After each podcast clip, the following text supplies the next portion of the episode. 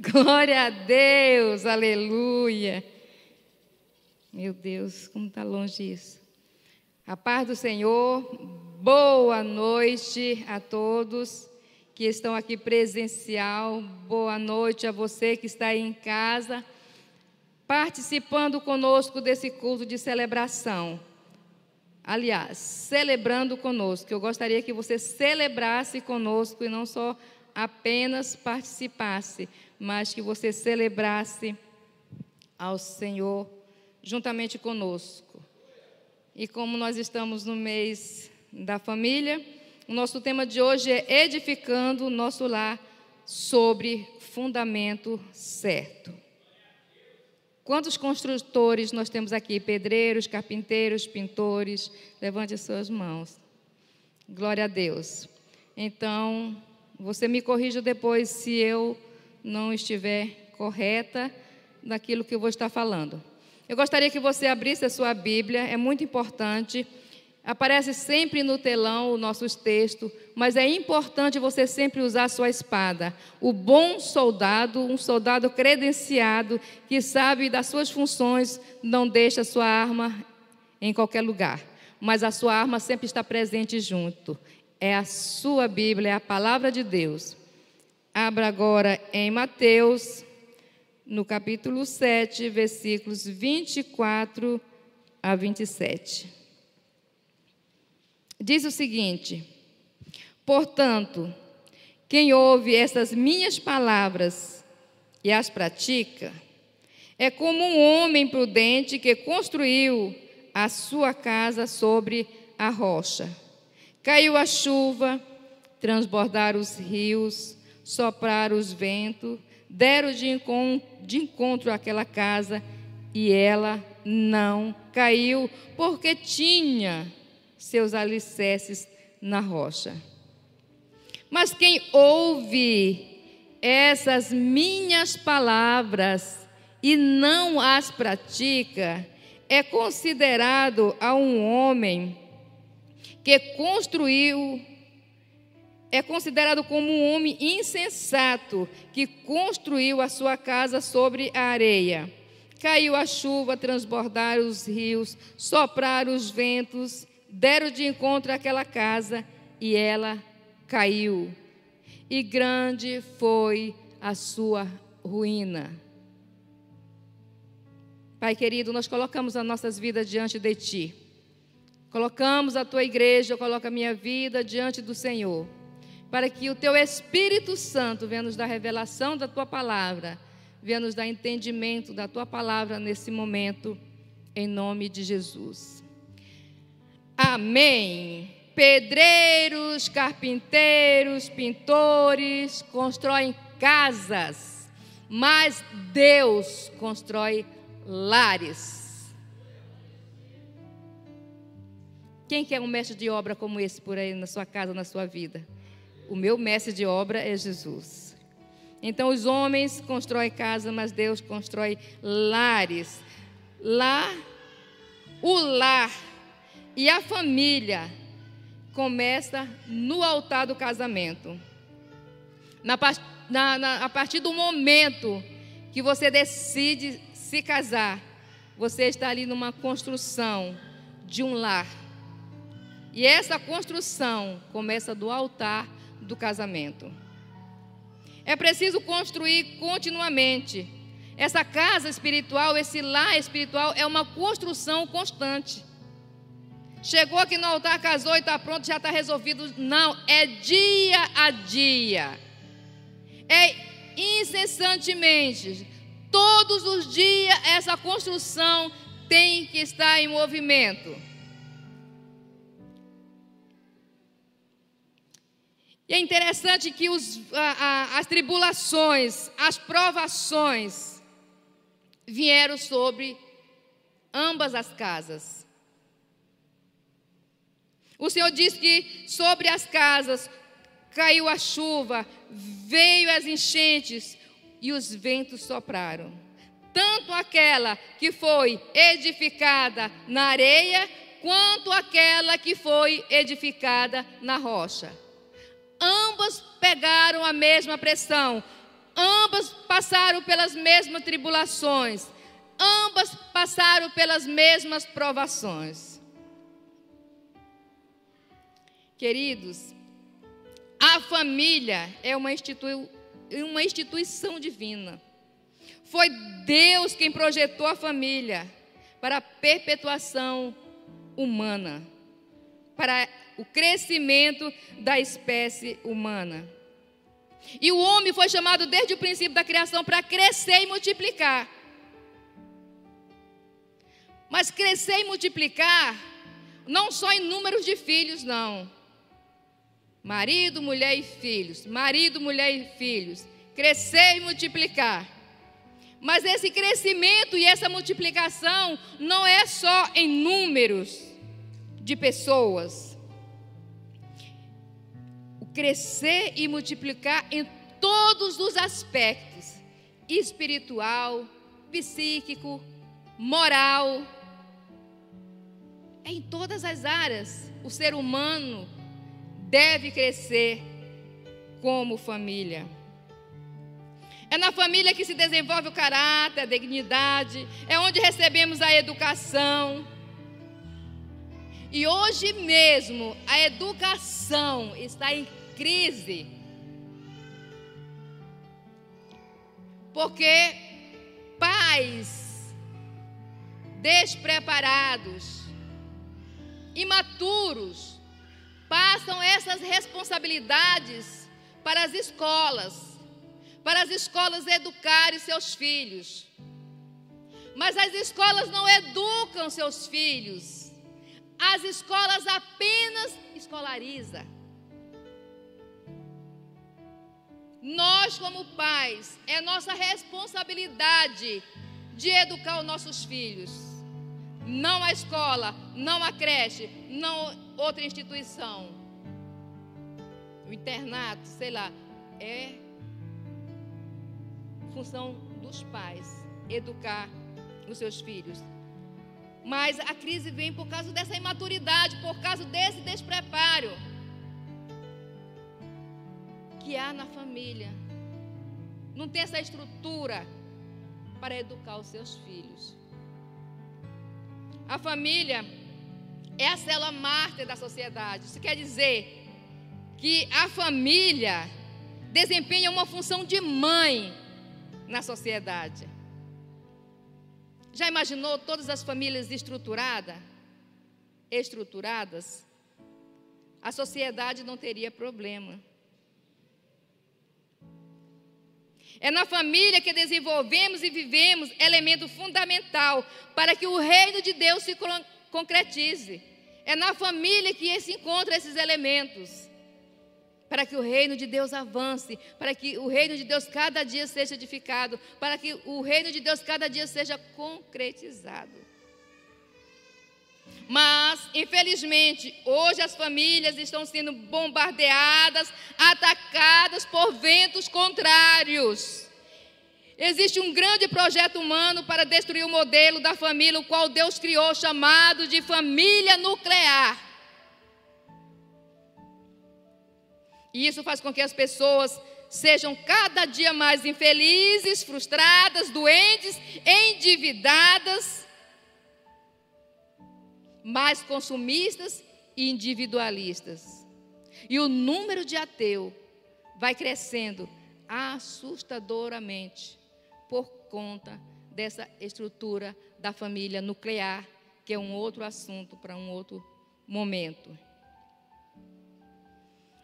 Mas, queridos, a cada dia o homem dá passos largos, se afastando do projeto de Deus. Sutilmente, como se estivesse dormindo, como se estivesse sonhando, dando passos largos e se distanciando cada vez mais de Deus. É isso que Jesus chama de homem sensato, de homem burro, cabeçudo, que quer construir algo sem a graça de Deus. É a mesma coisa que construir algo sobre a areia.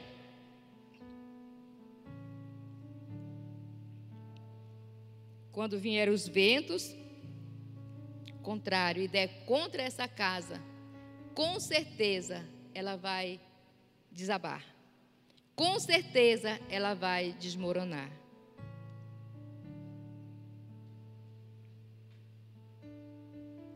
No Salmo 127, 1, a parte A, fala o seguinte: Se não for o Senhor o construtor da casa, será inútil trabalhar na construção.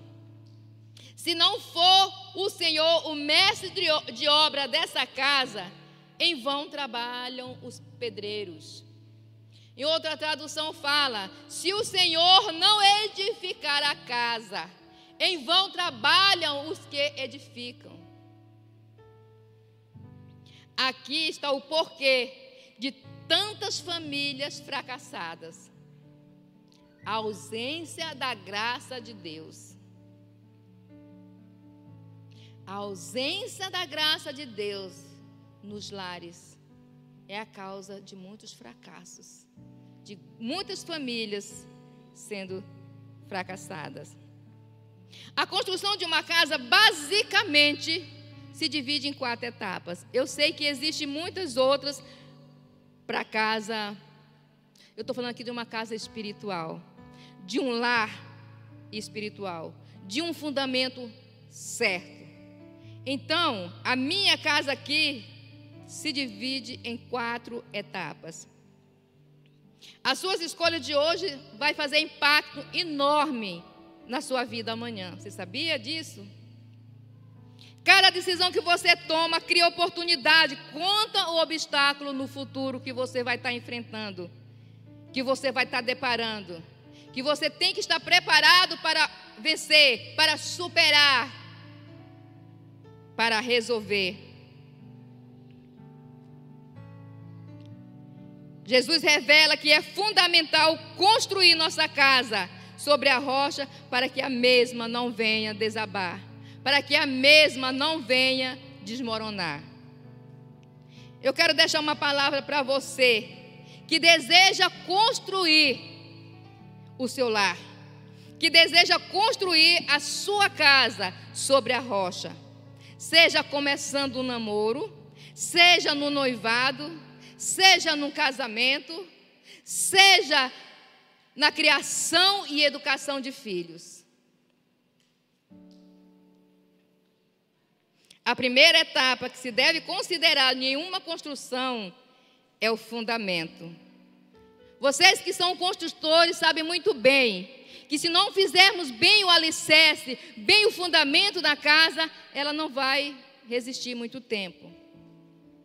Quanto mais for o teu projeto familiar, quanto mais for o teu projeto de, de, de casa espiritual, mais fundo você tem que cavar.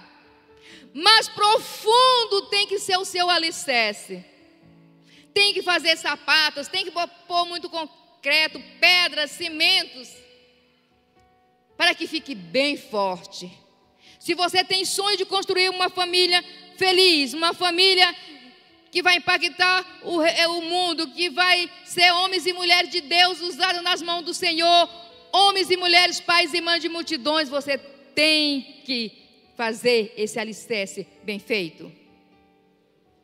Esse fundamento tem que ser bem preparado. Ouçam, igreja, precisamos, jovens, vocês que estão aqui, que pensam formar família, prepara esse fundamento bem preparado. Aleluia. Investir no fundamento é fundamental. E o fundamento é o fundamento que suporta toda a estrutura da casa. Todo esse prédio aqui está em cima de um fundamento. E é ele que está sustentando toda a estrutura desse local. Então é o fundamento que vai apoiar toda a tua casa, todo o teu lar. É a rocha que vai estar sustentando.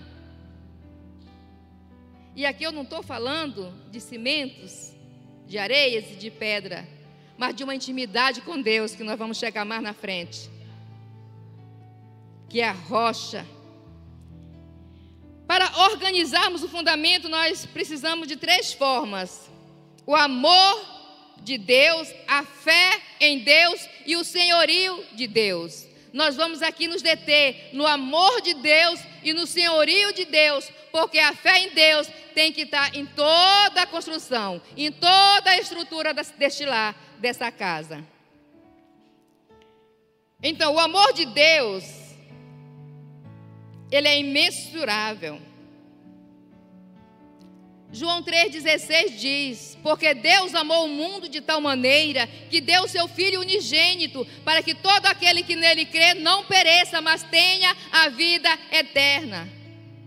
O amor de Deus não tem tamanho, é que nem diz a música das crianças: tão alto que não tem cume, tão baixo que não tem fundo, tão largo que não tem lado. Que grande amor! O amor de Deus não tem tamanho, o amor de Deus é imensurável. O amor de Deus é incondicional. Logo, esse amor tem que estar nesse, nesse fundamento. É um dos ingredientes que tem que estar lá. E a segunda coisa no amor, que o amor de Deus é misericordioso. Lamentações 3:22 diz: "Graça ao Senhor, graça ao grande amor do Senhor, que não temos consumido, pois as suas misericórdias são inesgotáveis. Em Efésios 2,4 fala: Todavia, Deus que é rico em misericórdia, pelo grande amor com que nos amou.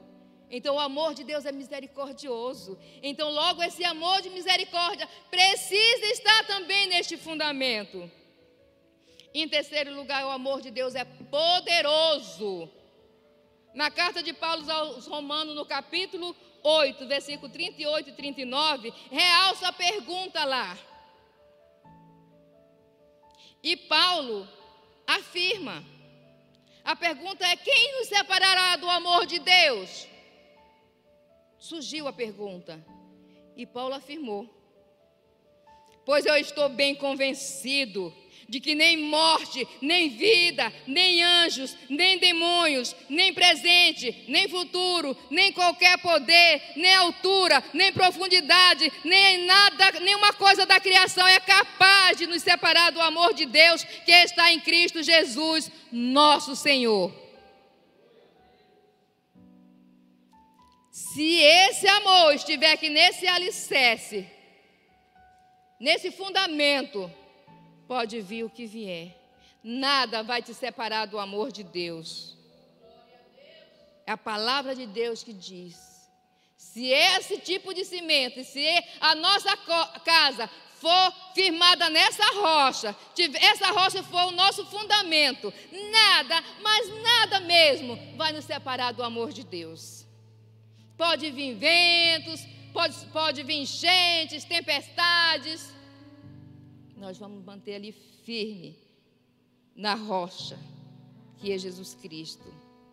Queridos, o amor de Deus é tão poderoso que nada, nada mesmo pode nos afastar dele, pode vir o que vier.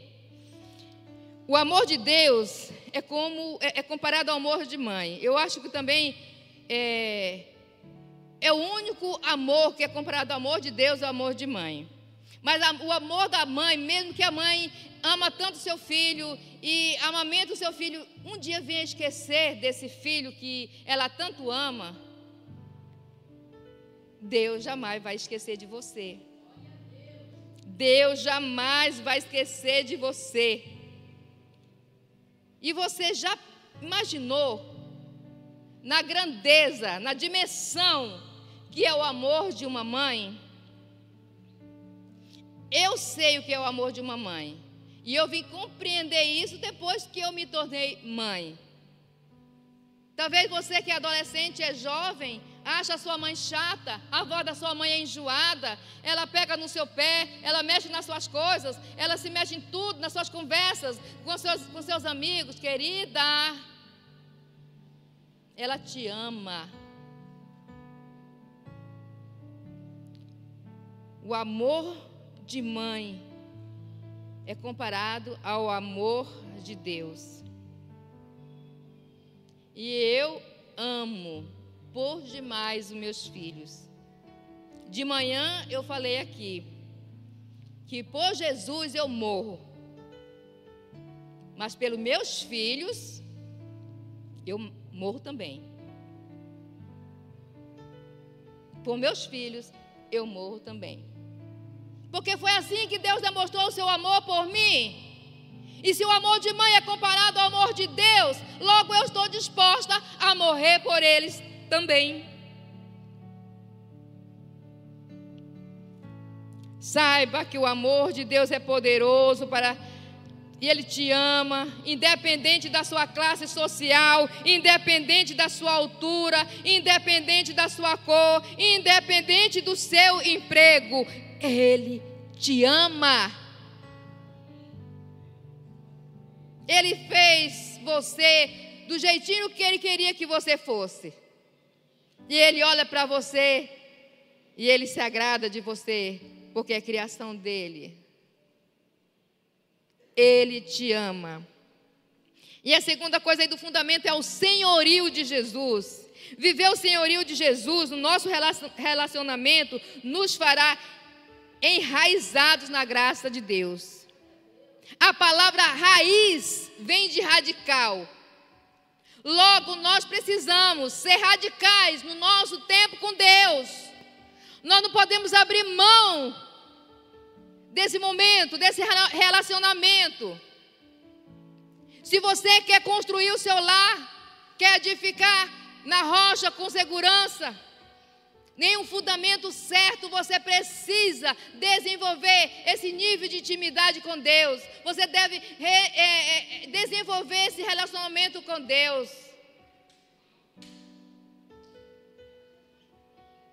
Ser radical, não abrir mão por nada nesse mundo. E uma vez que investimos no fundamento, partiremos para a segunda parte da nossa construção, que é a construção das paredes. E aqui na construção da parede vai oração, atitudes, gestos e a lista continua de elementos que pode ser usado na construção das paredes. Mas hoje à noite nós vamos falar apenas sobre a oração. Construímos as paredes de um edifício espiritual por meio da oração. Orar é algo precioso que todos nós devemos desenvolver, todos nós devemos cada dia investir tempo de oração para crescer. Aí você me pergunta, mas por que orar? Porque a oração nos dá a graça de conhecer a vontade de Deus. Você não vai nunca, nunca, nunca conhecer a vontade de Deus se não for através da oração. É orando que Deus vai falar no teu coração se é a vontade dele ou não. Jeremias 33, 3 fala: Clama-me e eu responderei, e lhe direi coisas grandiosas e insondáveis, insondáveis que você não conhece. Algo é fundamental para que os planos de Deus se realizem nas nossas vidas, que é a oração. A oração nos convence da vontade de Deus. Quanto mais eu oro, mais Deus é Deus em mim. Quanto menos eu oro, menos Deus é Deus em mim. Logo, nós precisamos desenvolver nosso nível de oração, porque a oração nos convence dos planos de Deus. Nós vencemos os medos. Nossos medos são dispersos através da oração. E nós vamos entender e vamos ter convicção da vontade de Deus em nossas vidas.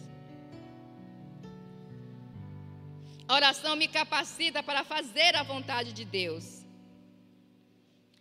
Segundo Coríntios 12, 8, 9, a parte A diz assim: Três vezes roguei ao Senhor que tirasse de mim. Isso aqui era Paulo.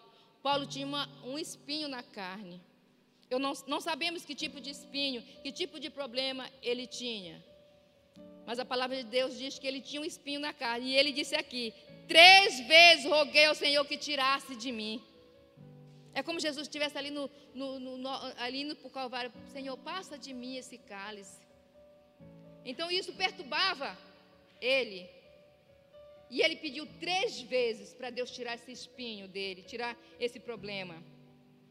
Mas Jesus disse: A minha graça é suficiente para você. A minha graça te basta. Pois o meu poder se aperfeiçoa na fraqueza. É na oração que recebemos a graça de Deus para agir. Orar e agir. Quando nós sabemos a vontade de Deus, nós oramos com mais força e temos mais força, mais coragem para agir, para tomar a decisão certa, para ir em frente. É na oração que recebemos a graça de Deus que atua nas nossas fraquezas. É quando diz, quando eu sou fraco, aí que sou forte, por causa desse, dessa vida de oração. Que a vida de oração nós adquirimos a graça de Deus. E a graça de Deus é que nos dá força na fraqueza. Faz de nós pessoas fortes.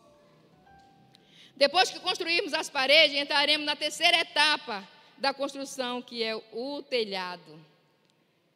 O telhado é muito, é de suma importância numa, numa casa, porque ele nos protege da chuva, nos protege do calor escaldante do sol, nos aquece à noite para dormir esses dias frios.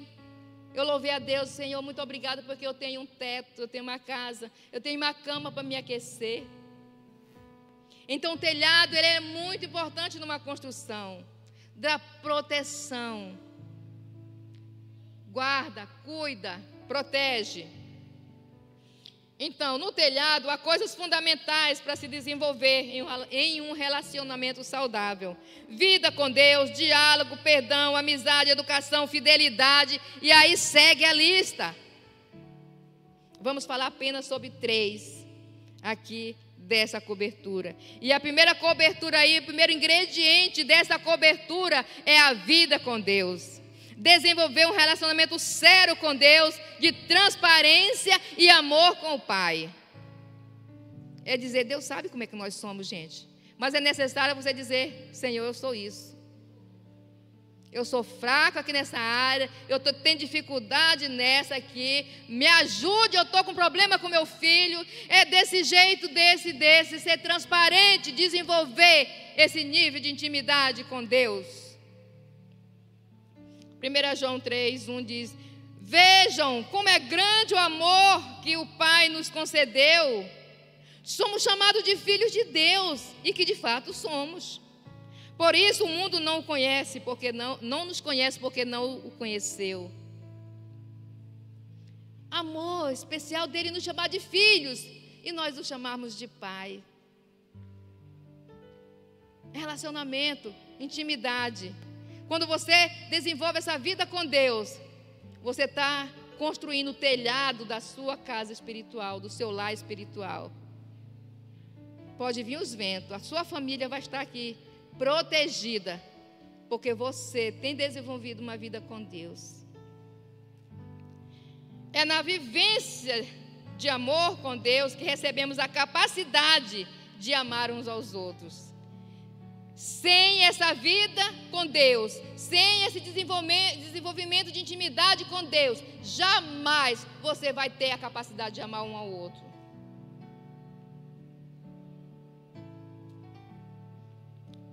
João 13, 34, a parte A diz assim: Um novo mandamento lhes dou: ame uns aos outros. E isso só vai acontecer se eu desenvolver a minha vida com Deus. Se Deus estiver em mim, aí eu vou amar de fato e de verdade uns aos outros. Vamos amar os nossos irmãos. O amor de Deus acima de todas as coisas nós precisamos desenvolver cada dia.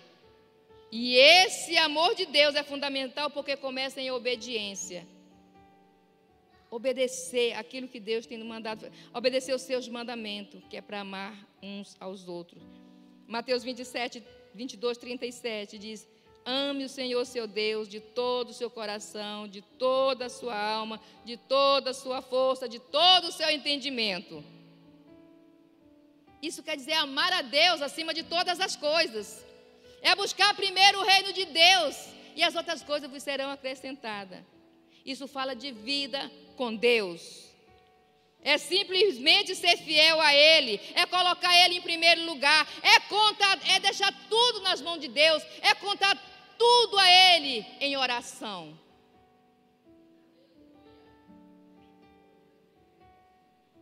É ter comunhão com Ele em sua casa, com a sua família. A segunda coisa do telhado aí é o diálogo. Muitos casamentos são destruídos pela ausência do diálogo. O casamento que dá certo é aquele que é uma eterna amizade. Muitas dizem que é um eterno namoro. Pode ser. Mas para mim, é uma eterna amizade. A amizade protege o relacionamento da rotina e do desânimo. O Vitório, antes de ser o meu esposo, ele precisa ser o meu melhor amigo depois de Jesus. Tá? Ele, antes de ser o meu esposo, ele precisa ser o meu melhor amigo depois de Jesus. É com ele que eu preciso partilhar os meus sonhos, abrir meu coração, falar minhas fraquezas, pedir oração. Precisamos desenvolver laços de amizade dentro do lar. É uma verdadeira amizade, desenvolvimento de amizade. E o terceiro aí é o perdão, que está também nessa cobertura. Vocês estão observando, estão anotando. O terceiro aí sobre o telhado, que é um ingrediente que nós usamos no telhado, é o perdão. Um casamento não acaba por coisas grandes. Mas não, os casamentos acabam por pequenas coisas que vão acumulando no dia a dia. Por exemplo, mágoas, decepções, mentiras, ignorância, ciúmes, violência e etc. A lista continua. Que vão gerando ressentimento, vão gerando brigas, vão gerando discussões e o único elemento que é capaz de destruir ressentimento é o exercício do perdão.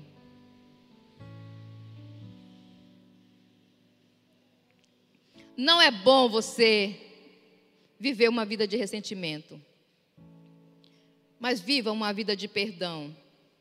Isso é muito, muito importante na cobertura do seu lar. A nossa vida sempre vai ser perdoar, pedir perdão, perdoar e pedir perdão, porque enquanto nós vivemos aqui nessa terra, nós não somos perfeitos, nós falhamos. Logo eu preciso pedir perdão e eu preciso perdoar. É como a oração que Jesus nos ensinou. Perdoa o nosso pecado, assim como nós temos perdoado a quem nos tem ofendido. Então devemos fazer essa oração e colocar em prática. Perdoar de verdade, pedir perdão e perdoar. O quarto aí é respeito.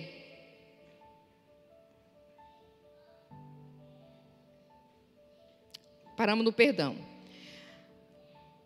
A quarta e última etapa agora que é o acabamento. Uma casa sem acabamento não tem graça nenhuma. O que dá beleza a uma casa é o acabamento.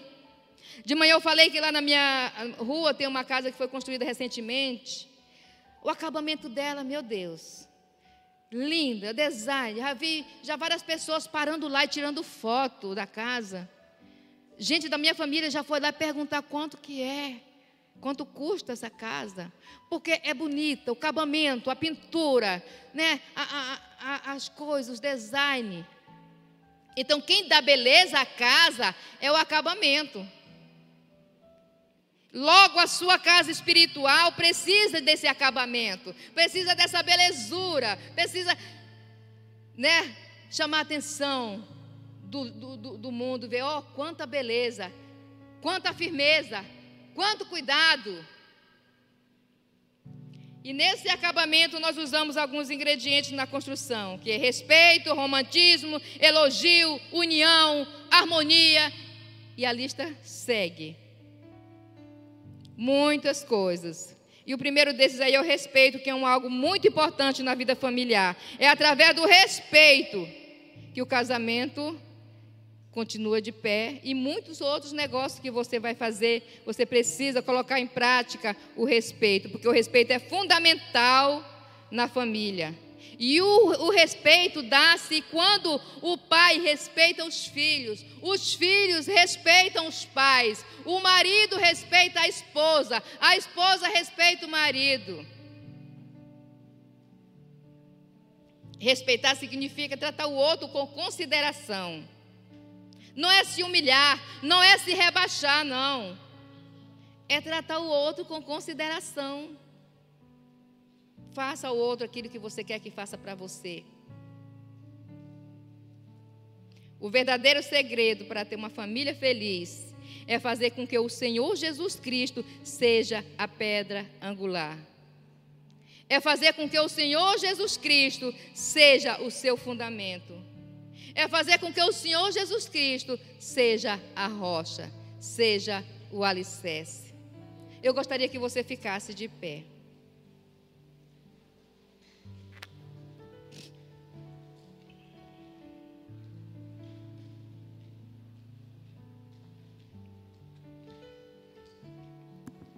Você que está aqui nessa noite, você que está aí em casa também nos assistindo nesse momento, participando desse culto.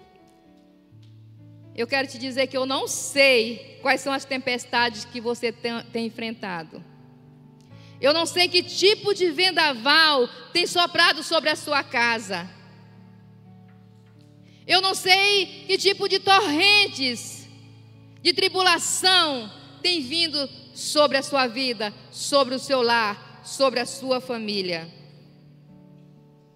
Mas o Senhor garante para você nessa noite que os ventos contrários não poderão vencer a casa que está edificada sobre a rocha. Os ventos, as tribulações não poderão vencer, não poderão derrubar, não poderá é, destruir a casa que estiver edificada na rocha. Aleluia! Glória a Deus. Eu penso que hoje nós poderíamos cantar e poderíamos falar como Zaqueu. Entra na minha casa. Mexe com a minha estrutura. E me ensina a viver em santidade. Vamos cantar. Glória a Deus. Igreja, coloque a mão sobre o seu coração. Eu vou orar por você, mas você pode fazer essa oração. Você aí de casa também. Coloque a mão sobre o seu coração. E você mesmo pode fazer a sua oração. Tá? Mas eu vou orar por você neste momento. Pai querido, Pai de amor, Pai de misericórdia.